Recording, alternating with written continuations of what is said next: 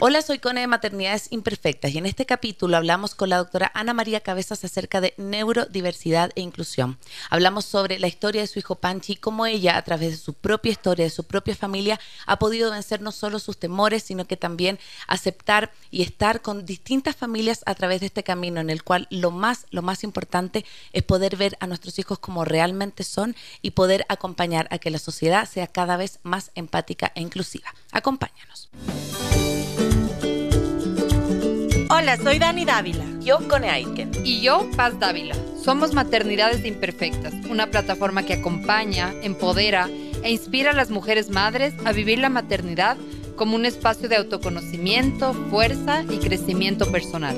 Guiamos a las madres desde la maternidad que vivimos hasta la que queremos vivir. Nos interesa reescribir las historias de las mujeres madres reflexionando y visibilizando maternidades reales, honestas y diversas alejadas de los juicios y los dogmas que pesan sobre nosotros. Queremos guiar a las mujeres a encontrar su propia voz en la maternidad, a ponerla a su favor y a convertirla en una experiencia de poder y de equilibrio. Nos ilusiona acompañarte a florecer en la maternidad. Bienvenidos. Hola, hola, ¿cómo estamos? Buenos días. Qué lindo estar aquí con ustedes. Bienvenidos a otro episodio de Maternidades Imperfectas. Yo soy Dani Dávila y nos encanta tenerte acá acompañándonos una vez más y permitiendo que a través de tu escucha podamos seguir acompañando, empoderando e inspirando a las mujeres a vivir su maternidad como un espacio de fuerza y crecimiento personal. Recuerda que nos puedes encontrar en Instagram, Facebook y YouTube como Maternidades Imperfectas. Hoy estamos aquí gracias a 101.7 Radio Sucesos. En Quito nos escuchas por la señal de la 101.7 y desde cualquier parte del mundo en www.radiosucesos.fm. Bueno, qué emoción, como decía, estar nuevamente acá y tenemos un programón. ¿Cómo estás, Cone? Muy bien, muy contenta, Dani. Bienvenidos a todos los que nos están escuchando, eh, nos están escuchando online o que nos están siguiendo a través de nuestra señal de YouTube. Recuerden que también nos pueden seguir en vivo a través de Facebook y YouTube. Y el día de hoy estamos muy contentas porque estamos con una super mujer. Yo tuve el honor de conocer a la Namá en el lanzamiento de un libro de la, de la Andre Villasmil hace unos dos meses. Y yo dije, a esta chiquilla la tenemos que tener en maternidades, así que eh, nos intercambiamos teléfono y hoy día, ya 6 de diciembre, tenemos el honor de tenerte acá. Bienvenida, Anamá, preséntate. Eh, ¿Quién eres? ¿Qué haces para que nuestros auditores te escuchen? Dani, gracias, gracias por la invitación, gracias por, por abrir espacios tan lindos, formativos para las mamás. Yo creo mucho esto de maternar en tribu y cada vez nuestras tribus son más grandes, que eso es lo más, lo más lindo. Soy Ana María Cabezas, soy mamá del Panchi, el Panchi tiene 16 años, tiene autismo no verbal y hemos tenido un camino bien lindo, súper especial y él me abrió todo el camino hacia lo que es la inclusión hacia mis pacientes ahora con neurodiversidad. Yo soy odontopediatra, entonces me dedico mucho a esa parte de acompañarles a las mamás en el proceso tan difícil que es el odontólogo para un niño regular, imagínense para un niño con neurodiversidad. Entonces me especialicé muchísimo en esa área y el camino con el Panchi ha sido divino, ya le conociste tú, es, es precioso, es bien amoroso, así que gracias por su invitación. Qué lindo, qué lindo, no, mamá, muchas gracias a ti también por, por, abrir este tema. Yo quisiera saber cómo fue en los inicios, cuando, cuando recién nació, qué es lo que, como qué fue lo que te inspiró también para poder en tu trabajo y en tu vida hablar de, de diversidad, para lo que nos cuentas en tus pacientes. Verás, el camino con el Panchi empezó hace más o menos 14 años, cuando aquí en Ecuador nadie hablaba de autismo, o sea, en verdad era muy poco lo que se tenía. Y cuando yo le daba de lactar, él no me veía. Y, él deambulaba, yo le daba de y le llamaba la atención y él deambulaba yo pensé que estaba sordo, eh, pensé que tenía alguna otra cosa. Eh, empecé el, toda la investigación con, con el doctor Bros, que fue mi ángel en verdad, y con él fuimos descubriendo todo el proceso del autismo. Me di cuenta que aquí eh, no había especialistas, hoy en día hay un montón, a Dios gracias, se han formado muchísimos, pero en ese entonces no había nada, no había eh, terapistas, no había terapistas de lenguaje, no había nada que se enfocara realmente para lo que era la necesidad del autismo, nutriólogas, nutricionistas, no, teníamos nada. Entonces, sí fue una parte eh, en que a mí me empujó también, porque yo decía, si es que no hay nutricionistas, no hay pediatras, no hay neuropediatras, nadie sabe, tengo que incluir mi rama también, o sea, tengo que abrir la mm. parte de la odontología para todos los pacientes con neurodiversidad, porque no solamente trabajo con autismo. Y fue, al inicio fue un camino bien duro, como te digo, nadie como nadie conoce, entonces el desconocimiento también te hace cometer muchos errores y todo, pero fue de muchísimo aprendizaje creo que ahora es la base para poder recibir a las mamás cuando tienen los diagnósticos precoces, o sea, poder acompañarles y ayudarles y abrir grupos de apoyo de, mamás y de papás y, y tener como un, una red de, de, sostén que tal vez nosotros cuando empezamos no la teníamos. Mm. Claro. ¿para quién nos está escuchando y de pronto dice qué es esto de la neurodiversidad? Porque yo creo que quizás los que nos escuchan pueden haber escuchado de autismo, pero hay un término que es mucho más amplio, que es lo neurodiverso. Cuéntanos un poquito de qué se trata, eh, cuáles quizás yo sé que son muy amplias las características, ¿no? que hay un espectro muy, muy amplio, pero un poco para que la gente pueda también saber las, nuevas maneras de referirnos, los nuevos términos. Bueno, la neurodiversidad, el término neurodiversidad reúne a múltiples trastornos, condiciones, em, también muchas enfermedades, por ejemplo la epilepsia ya está dentro de la neurodiversidad. Em, y les, les une a todos para dejar de ciertos términos que la gente los usa como despectivos, como mm. em, el, discapacitado, para tener más empatía con eso. El término autista, porque a veces hacemos hasta chistes con el término autista. Cuando alguien está arrinconado, le decimos, ah, y estás como autista. Entonces, mm. para dejar de usar esos términos, para que la gente también tenga un poco más de empatía, para que vayan conociendo, hemos reunido casi todos, todos, todos en lo que es la neurodiversidad. Quiere decir que eh, neurológicamente somos todos diversos, igual en nosotros, nosotros yo me reconozco con muchísimos, digo yo aquí, yo aquí, yo aquí.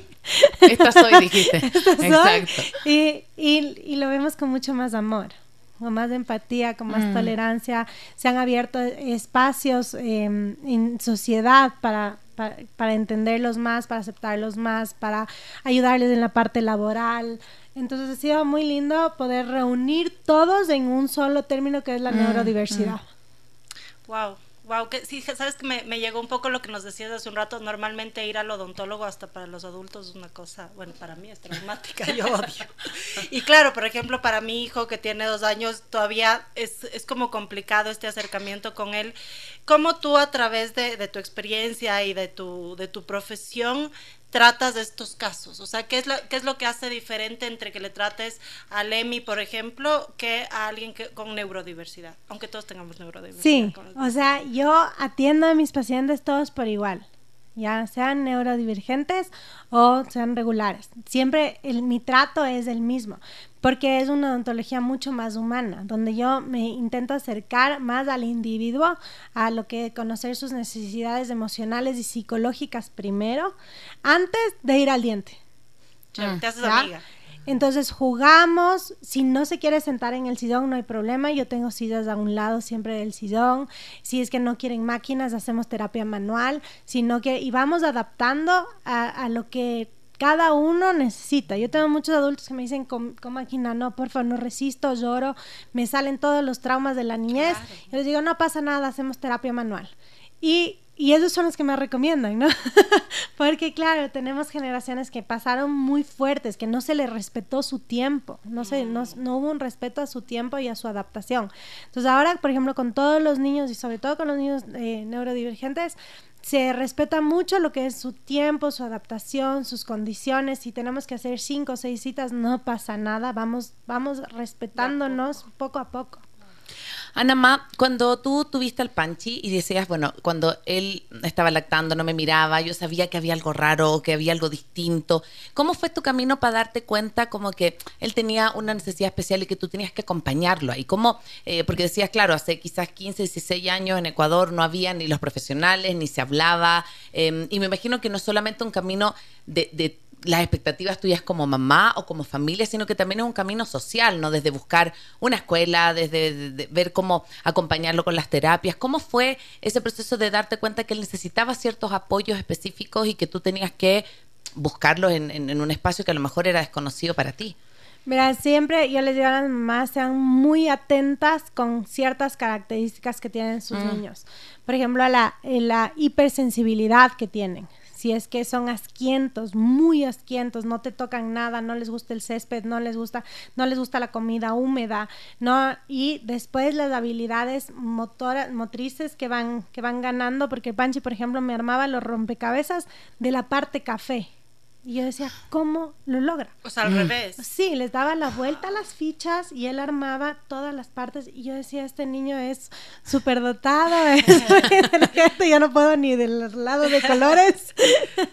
Entonces esas cosas nos fueron llamando la atención mucho con, con mi mamá, que mi mamá es, había trabajado 30 años en el colegio americano con niños de kinder, entonces decíamos, algo hay aquí. Entonces, eh, el rato que empezó a hablar tenía las palabras más difíciles que se pueden imaginar. Les decía Chester sándwich a la niñera. O sea, el, Chester era el perro y quería sándwich con la, con la niñera. Pero no era la típica mamá, mamá, papá, tete, nada. O sea, buscaba como que las palabras más rebuscadas. Y después tuvimos un lapso de que tuvimos que sacarle las amígdalas y las adenoides porque teníamos mucha apnea de sueño. Y ahí dejó de hablar por completo.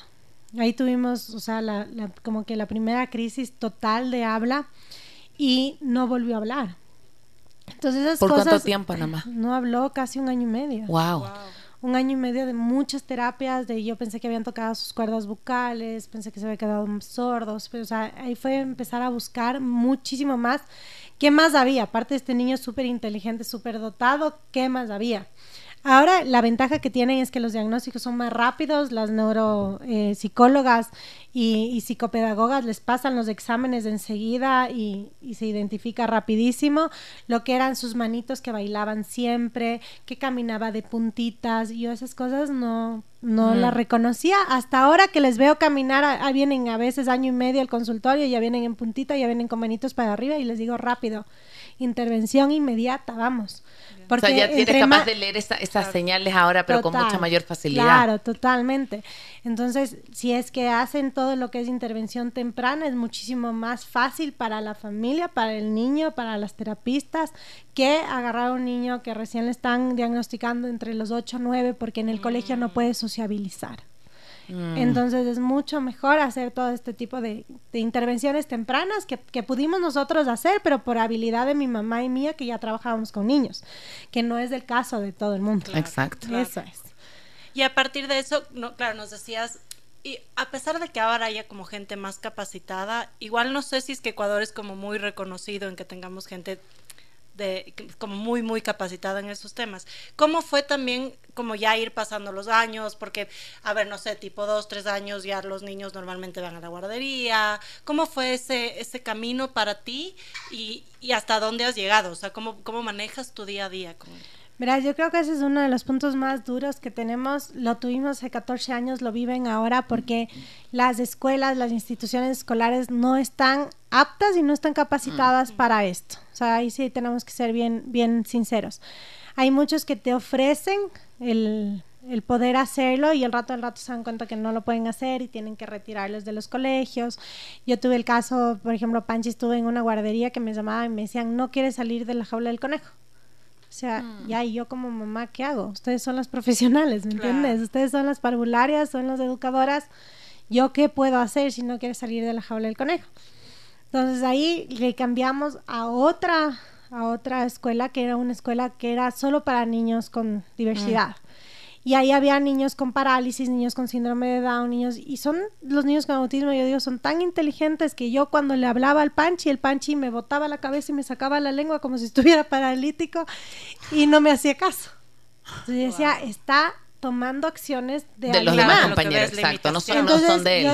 ahí fui como que aprendiendo, porque yo no tenía ni idea. Entonces yo decía, él va a aprender lo que los otros niños hagan. Necesito una escuela regular para que él se empuje con todo el resto. Claro y nos abrieron las puertas en el, en el colegio, en el Shakespeare School, em, que yo le agradezco muchísimo, estamos ahí ya 10 años, 11 años, em, con muchísimo apoyo de las autoridades, porque eso es lo más, lo más importante. Ellos formaron a su personal, a su personal de cafeterías, de bibliotecas, de, a, todos para poder hacer una inclusión adecuada. Eh, Panchi va con su maestra sombra, que es la Jus, con ella estamos nueve años, entonces ya se ha convertido en parte de la familia, en verdad es, una ayuda total con, con Panchi. Eso te quería preguntar. Bueno, yo conozco porque yo en Chile estudié educación diferencial, que acá no existe como carrera, acá, acá, es como una maestría. Tú si quieres trabajar con niños con alguna necesidad especial, es como que sacas la educación y después sacas una maestría en educación especial. Y yo me acuerdo cuando llegué acá, a mí me llamó la atención de que no viese esa carrera, por ejemplo. Como que dije, ah, de repente puedo hacer clase en una universidad y no existe la carrera de educación especial. Y por ejemplo, donde yo estudié en Chile, había menciones, entonces tenías mención de discapacidad intelectual, mención de, trastornos del lenguaje, eh, mención eh, discapacidad motora.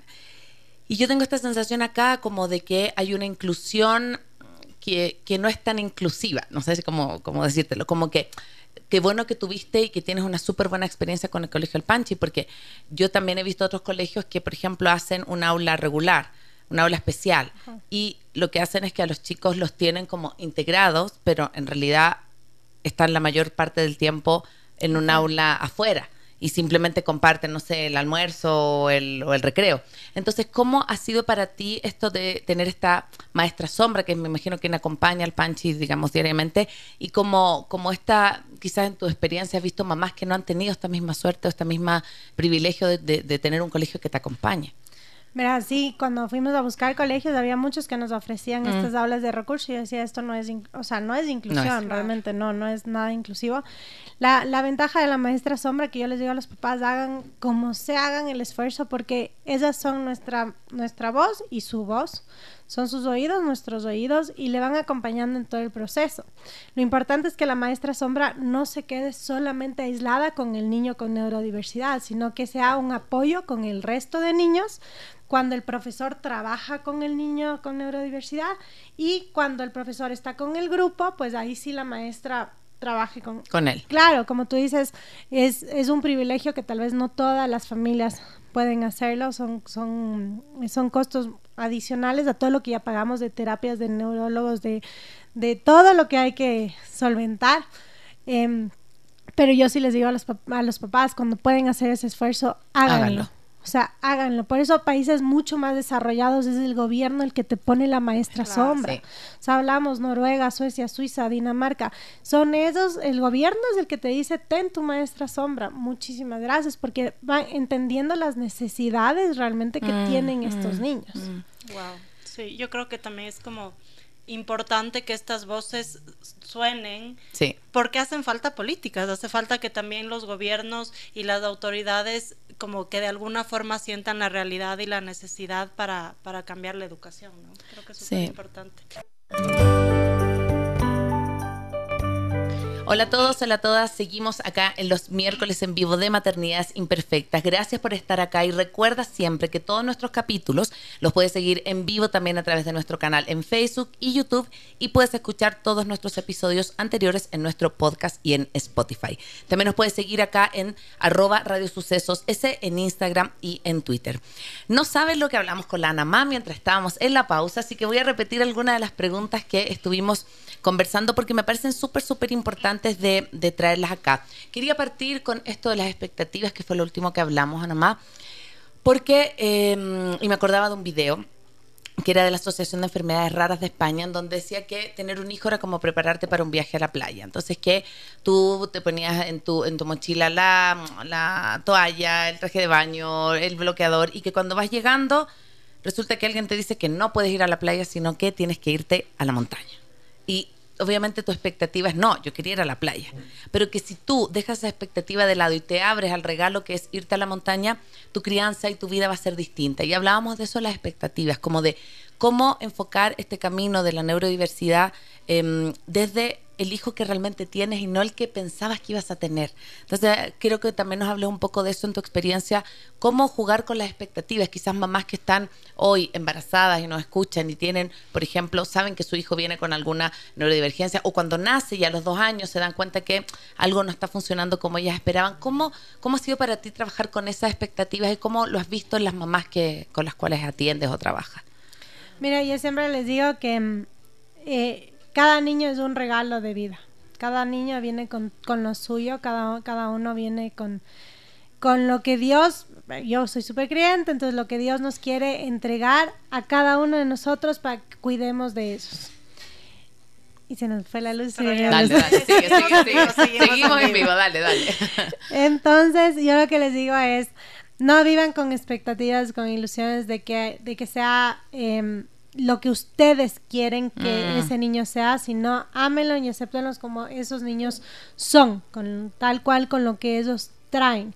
El vivir bajo expectativas de qué pueda pasar en el futuro también nos causa muchísima ansiedad como mamás, muchísima tensión como mamás y eso no permite que nuestra crianza sea fluida, amorosa, que, que nos entreguemos realmente como somos, o sea, porque es diferente una mamá que vive en tensión y en ansiedad y en sobre, sobre expectativa a una mamá que está fluyendo y le está ayudando y le está aceptando y le está valorando muchísimo más con lo que el niño con lo que el niño es. Entonces, para cada mamá aprender a vivir el día a día con, con la Gaby Castillo, que es la mamá eh, representante de los mapas, que es el grupo más grande, la Gaby siempre pone mensajes de vivan el día a día. La Gaby tiene su, su agua ya grande, está universitario, imagínate, entonces esa es como que nuestra cabeza y ella dice un día a la vez.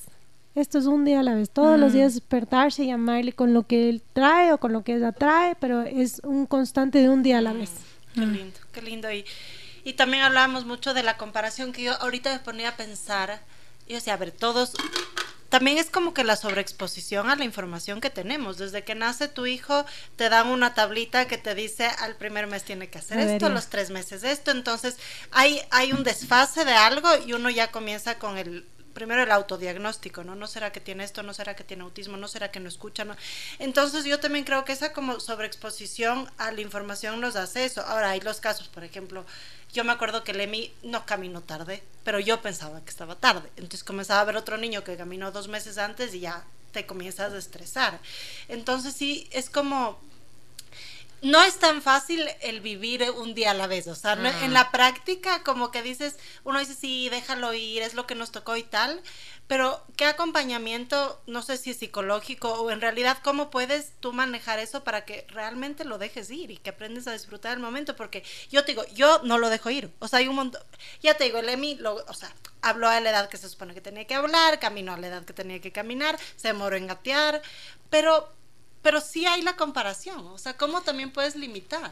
Siempre hay, o sea, siempre hay esos puntos de comparación y no solamente con otros niños o con tablas, con tus con tus otros hijos, con pero sí es algo que tenemos que aprender a, a despojar. Y yo siempre les digo a las mamis eh, que empiezan el proceso, sobre todo, no solamente el niño en esta terapia, en esta terapia mamá, papá, familiar, o sea, soportarnos entre, entre comunidad también, entre que puedas conversar con las otras mamás, o sea, es un trabajo duro el que hay que hacer. Y, y quitarnos un poco esa idea de que solamente el niño, porque tiene como el problema visible o, o el problema presente, es el que necesita ir a terapia, necesita acompañamiento psicológico, no. O sea, no nos lleguen, las mamás sobre todo, no lleguen al punto de desgaste de decir, ya no puedo más, ahora sí necesito, no. Todo trabajo preventivo que puedan hacer de acompañamiento en la familia para acoger su diagnóstico, para lidiar con su diagnóstico, para vivir en amor con, con su diagnóstico, va a ser un camino mucho más fácil que el que recién acudamos a pedir ayuda cuando tenemos crisis, cuando tenemos problema, cuando tenemos... Entonces eso es súper importante porque son los terapistas los que nos ayudan, los psicólogos son los que nos ayudan a despojarnos de estas sobreexpectativas, a despojarnos de la, de la ansiedad, a despojarnos de estas comparaciones. El también, yo digo, el aprender a lidiar con la sociedad, que es lo que hablábamos, Sí. el cómo, cómo papás podemos afrontar esto para que si es que algún rato estamos, no sé, en el supermercado o estamos en el aeropuerto o estamos en el avión, subiéndonos al avión, ¿cuántos videos hay ahora de eso? De que nuestros niños entran en crisis, de que nuestros niños empiezan con mucha ansiedad, empiezan a gritar, empiezan a todo, y, y la sociedad cómo responde y que les dice, ah, controle su niño y es muy malcriado, está gritón, dígale que se calle, sí, Sí. sin empatía. Entonces, como papás tenemos que aprender y la mayoría que nos enseñan, o sea, son los psicólogos que nos enseñan a cómo. ¿Cómo Mm. le digo yo al de al lado que mi hijo tiene entiendo. autismo? Sí. Que Mm. mi hijo tiene síndrome, que mi hijo tiene cualquier otra condición. Sí, Entonces, sí. el acompañarnos de gente especialista es lo más importante. Y yo creo que desde ahí es como sacarlo del, del espacio privado. Lo que tú decías como esto de que tu hijo vaya en un colegio regular, a mí me parece, bueno, también dependiendo de cada uno de los casos, pero si como familia puede existir esa posibilidad y un colegio te abre eso con realmente lo que decíamos, con los apoyos necesarios, sacas a tu hijo la burbuja porque no vas a estar siempre tú, Ana más. O sea, tu hijo el día de mañana, no sé cómo también, que ya es o sea, ya tiene 16, dos años más, digamos, se convierte en un adulto desde la ley, digamos, como cómo estás preparándolo también para esa autonomía, digamos, como de que él pueda hacer sus cosas. Tú decías ya cada vez, no sé, hace su desayuno, hace su eh, cama. ¿Cómo estas mamás que también nos están escuchando y que quizás tienen un hijo en esta misma etapa, o ya tú hablabas de esta chica que ya tiene su hijo universitario, ¿no? Como, como también que creo que pasa mucho, ¿no? Si nosotros como mamás y con nuestros hijos que quizás no tienen una neurodivergencia, los seguimos viendo como niños, aun cuando sean adolescentes, quizás en este caso es aún más. Entonces, yo de repente, por ejemplo, observo y miro, em, yo tuve la experiencia de tener un tío con síndrome de Down, pero estoy hablando de hace ¿cuánto? un millón de mucho tiempo, pero en la época en que se les encerraban las casas, o sea, que no, no salían, o sea, nadie sabía lo que, eh, que en la casa estaba el tío Tommy, porque era como, mejor no lo digamos porque nos da vergüenza. Pero hoy por hoy yo sí tengo otros casos de niños que a lo mejor viven solos, pero en un cuarto o atrás de los papás, o sea, como que igual puedan ir probando esas autonomías que son tan necesarias porque algún día tú no vas a estar. Sí, yo creo que, la, que el factor de irles dando independencia tiene que ser desde chiquititos. Entonces, no porque nuestros niños tengan neurodivergencia, eh, les vamos como a, encerrar o les vamos a hacer, yo digo, no les hagan inútiles. Siempre. Tal cual, no les, hagan, inútiles. O sea, hay que enseñarles, hay que enseñarles a cocinar, hay que enseñarles a, a sus necesidades básicas dentro de casa para después irles poco a poco dándoles independencia.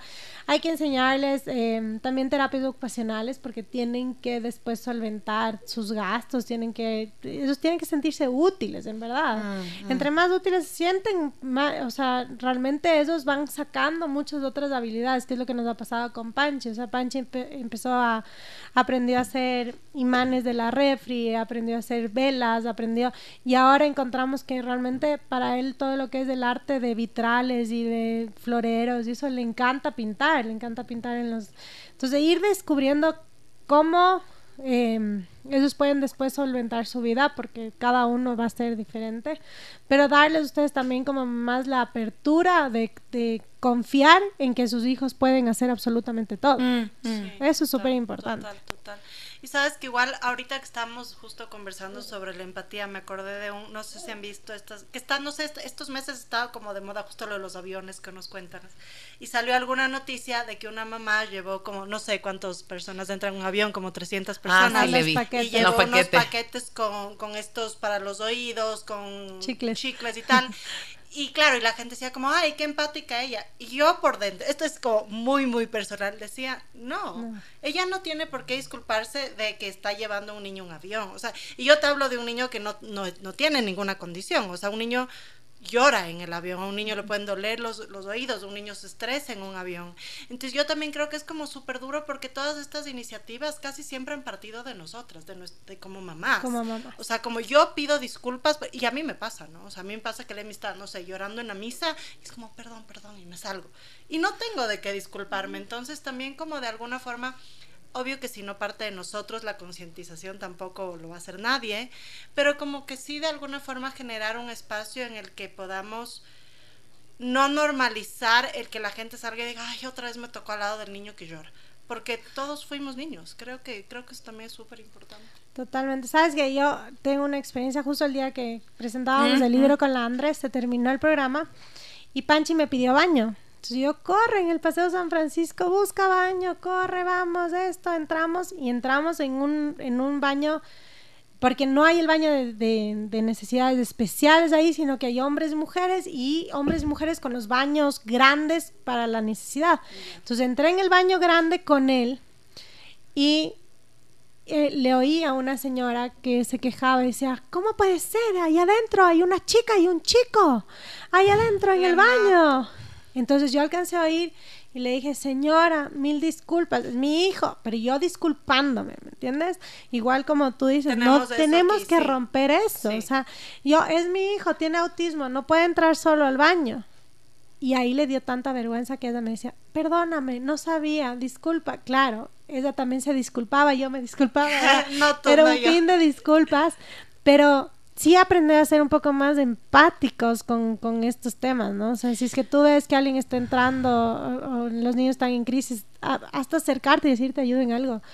Claro, a mí Te me sostengo cuesta- la pañalera mientras eso levantas del piso. Porque tengo como vergüenza de decir, te ayudo y si es que la mamá me responde mal, no, o sea, yo siempre he tenido como, no sé cómo dar ese primer paso, esa ayuda. Y yo creo que lo que pasa es como romper esa brecha que te digan que lo peor que te pueden decir es que no, no gracias, pero Sí. como estar un poco para el otro, o sea, como poder mirar. Yo, yo siento que, por ejemplo, cuando mis guaguas eran chicas y ocupaban pañal, el Leo siempre tenía ese problema que no encontraba dónde cambiar a la guagua, porque para cambiar había que entrar al baño de mujeres. Entonces terminaba diciendo, permiso, permiso, voy- entro con mi guagua a cambiar porque en el del hombres no hay. Entonces entraba y, claro, lo miraban con cara de, ¿qué, se- qué hace este gallo acá? Claro. Y como yo decía, ¿por qué no se arregla en los centros comerciales haciendo un baño familiar, por ejemplo? Tienen que ser. O sea, yo lo único que yo, por ejemplo, cuando voy con mis dos hijas, entro al baño de silla de ruedas. Porque como estoy Mm. sola con las dos, pido las llaves. Aparte que hay que pedir llave. Otra cosa, Sí. hay que pedir llave porque eso está cerrado. Claro, en mucho hay que Ah, pedir bueno. llaves porque no es que lo tengan abierto al público. Entonces, ya en eso se te puede hacer pipí. Entonces, por ejemplo, este tipo de cosas que tiene que ver con aprender a convivir en comunidad, con ciertas cosas que son tan, tan básicas. El día de mañana tú puedes entrar con el panche al baño familiar. Yo puedo entrar con mis dos hijas si estoy sola al baño familiar porque si no, la chica que es una loca se me escapa. Entonces, como que eso yo creo que falta un poco mirar al otro. Como mirar qué necesita, que no está siendo caprichoso, que la guagua no está queriendo portarse mal, sino que a lo mejor está en una crisis. Es como súper fácil juzgar al otro, Sí. como desde lo aparente que yo veo, uy, estas mamás que hoy día son tan permisivas. No, resulta que parece que mi hijo está en una crisis. O sea, como poder observar más allá de lo, de lo evidente, siento yo también. Sí, totalmente. O sea, aprender como, como sociedad a ser mucho más, más inclusivos, más tolerantes, crear espacios, como tú dices, realmente es, es muy importante. Y ya, por suerte hay, hay empresas que, que ya lo están tomando como muy serio esto de, de, de ser socialmente más, más buenas gentes, yo digo. Pero sí Sí, sí. necesitamos aprender. Sí. Recuerden compartir este episodio con quienes crean que les pueda interesar para que podamos seguir compartiendo este espacio de autoconocimiento y bienestar materno. Hoy estamos con Ana María Cabezas hablando sobre neurodiversidad y queremos invitarte a que no olvides ponernos cinco estrellitas en Spotify para que con eso nuestro podcast crezca y pueda llegar a más y más seguidores. Y siempre recuerden que todo nuestro contenido está no solo en las plataformas digitales donde prefieras escuchar tus podcasts, sino que también si nos visitas en www.maternidadesimperfectas.com. Encontrarás entrevistas, cursos, talleres y muchísimo más. Bueno, nada, estábamos conversando de un millón de cosas. Este, este programa debe de- como una miniserie de cuatro capítulos. Exacto, porque no saben lo Sí. que hablamos cuando está la, la, la canción de fondo. O sea, tengo que repetir esta, esta pregunta, tengo que Sí, sí, sí, repetirla. repítela, repítela Sí, tú. sí, sí, no le decía a Lana más que eh, mi hija va en un colegio con integración y justo el, el día de ayer, hace dos días, un compañerito le, le tiró una mochila en la cara y yo me preocupé mucho. Y mi hija tiene casi siete y me dijo, mami, pero espera porque parece que él tiene algo, me dijo. No me sabía explicar qué, pero me dijo, a él le cuesta hablar. Entonces hablé con la psicóloga, lo conversaron y me encantó la manera de trabajarlo porque muchas veces por tener una neurodivergencia como que, no, no es que sí puede, como, como tiene autismo puede pegar, puede gritar, puede... Y en ese momento la, la psicóloga al cole le dijo, eh, Rafa, eso no está bien, pídele disculpas, sí, no lo vas a volver a hacer, ok, no se le puede lanzar la mochila a nadie, punto. Desde ese espacio es lo que conversábamos como de que muchas veces por tener esta neurodivergencia como sociedad pareciera que también le permitimos más y si queremos que se incluyan en nuestra sociedad, también tenemos que enseñarles a que la sociedad y todo tiene ciertas reglas. ¿Cómo hacer eso también de, ese límite, no? Entre que mi hijo quizás tiene algunas crisis sensoriales, a lo mejor no sabe siempre cómo comportarse, pero yo también tengo que marcar dónde estamos, dónde estamos viviendo, porque si no, no sé, me lo llevo a una, a una casa ahí en la montaña que no, no vea a nadie, esa no es la idea. Claro, es la, o sea, es lo que justo conversábamos. Yo decía, si es que nosotros estamos pidiendo inclusión como, como papás, como educadores, como psicólogos, estamos pidiendo inclusión en la sociedad. También tenemos que enseñarles a nuestros niños las reglas para poder vivir en sociedad, en comunidad, en, en para llevarlo mucho más armoniosamente. Entonces a veces como papás tendemos a tapar eh, ciertos comportamientos o podemos normalizar ciertos comportamientos y queremos que el resto entienda y no solamente que entienda, que acepte mm, esos tipos de mm. comportamientos cuando somos nosotros como papás quienes tenemos que poner límites, reglas, orden, porque es lo que más necesitan. O sea, mm. yo creo que cualquier niño regular, neurodivergente, con condiciones, necesita eso, necesita también sus límites amorosos, su, que ellos sepan cuáles son las reglas, cómo funciona, hasta dónde puedo ir, yo como, como niño, cómo me tengo que comportar en ciertos lugares, y eso sí les podemos enseñar, o sea, yo tengo, yo digo, yo tengo un caballerito en casa que cuando quiere hacer algo me regresa a ver como que puedo o no puedo, porque claro, no me pregunta, ¿no? No, él no, no me va, mm. no se expresa de eso, entonces me queda viendo, puedo o no puedo, y le digo, si puedes, coge un poquito y que, agarra así un poquito, y como es la educación también que nosotros demos en casa. Totalmente. Entonces, si es que nosotros queremos que la sociedad nos dé, también nosotros como familias tenemos que dar. Mm. Sí, sí, sí, sí. Y bueno, y también como que ahí está la empatía de la gente que la educación y los límites también llevan tiempo, ¿no? O sea, no le puedo pedir a un niño de dos años, eh, oye, ya deja de llorar y te va a dejar de llorar. Entonces también es, es como de lado y lado también poder vivir en sociedad y de forma inclusiva creo que estamos llegando al final de, este lindo episodio. Y bueno, nada más, nosotros terminamos siempre con tres ideas fuerza con qué te quedas hoy del episodio, así que voy a empezar yo. Yo, yo me quedo mucho con el tema de la empatía, creo que es un tema que a mí me, me mueve porque en todos los ámbitos nosotros estamos, tal vez es muy cultural, estamos acostumbrados a hablar sin saber y paso un montón. O sea, esta semana me ha pasado a mitad de un montón, como que es súper fácil juzgar y es difícil entender y acompañar a la persona. Entonces, eh, creo que me quedo con eso y con una propuesta de campaña para baños familiares. Ya te gustó, ¿viste? Ya te, vi, el brillito en el ojo de que quieres hacer eso, ya te vi. ¿Con qué te quedas, Cone? Uy, me quedo con, con dos cosas. Lo primero, me gustó mucho cuando hablaste también de esto de las expectativas, como de que eh, si no, en todo ámbito de la vida vivir con expectativas nos lleva a la frustración, o sea, porque nunca va a ser la vida como nosotros queremos que sea. Eh, y cuando nos dejamos asombrar, la vida es mucho mejor de lo que nosotros podríamos imaginar. O sea, como inclusive con las dificultades, con todo lo que trae, yo creo que, la capacidad que tenemos de, mirar a quien tenemos realmente al frente, eso es un regalo para, para nuestros hijos también. Y me quedo con otra más. Perdón, perdón. cuatro ideas fuerza. Pero también como la importancia de, de, lo público y lo político en el tema de la inclusión. o sea, creo que como Ecuador estamos avanzando, pero nos falta un montón. O sea, tú que tú hablabas de no solo las maestras sombra que en otros países los pagan y que los papás no tienen que costear. O sea, yo pienso cómo tener esta, esta situación, por ejemplo, una familia, no sé, sin educación, que vive la ruralidad, que no sabe lo que le está pasando, cómo va por ejemplo, iba a una escuela pública, ¿cómo puede invertir en eso? Entonces, como, cómo como Estado también nos hacemos cargo de esta diversidad. Eso, eso, eso siento que es una deuda súper, súper pendiente que, que está en el mundo, pero en Ecuador lo siento súper, súper patente también. ¿Con qué te quedas del capítulo, Ana Yo les voy a repetir siempre, vivan maternidades reales, mm. amorosas, empáticas, busquen siempre lo mejor para sus niños, pero en el hoy, aquí y ahora en lo que mm. tenemos, en vivir un, un día a la vez. Eso es muy importante. Sepan apoyarse de profesionales, especialistas en muchísimas ramas. Eh, saquen provecho de todo este conocimiento tan lindo que ahora tienen los profesionales que nos acompañan. Y agradecerles a ustedes por abrir espacios tan lindos estos de, mm. maternidades imperfectas. Yo les vengo oyendo ya desde hace años. ¡Qué lindo! Y decía, qué lindo, me encantan los temas que tocan el, el, vivir ahora. Eh, volver, porque esto lo hacíamos siempre, nosotros como mujeres vivíamos en tiendas rojas, donde nos acompañábamos, donde si alguien tenía su menstruación o alguien estaba en posparto o alguien, todas nos acompañábamos. Imagínate lo lindo que es ahora poder volver a rescatar esos espacios y, y creer realmente en la fuerza de la maternidad y la fuerza mm, femenina. Mm.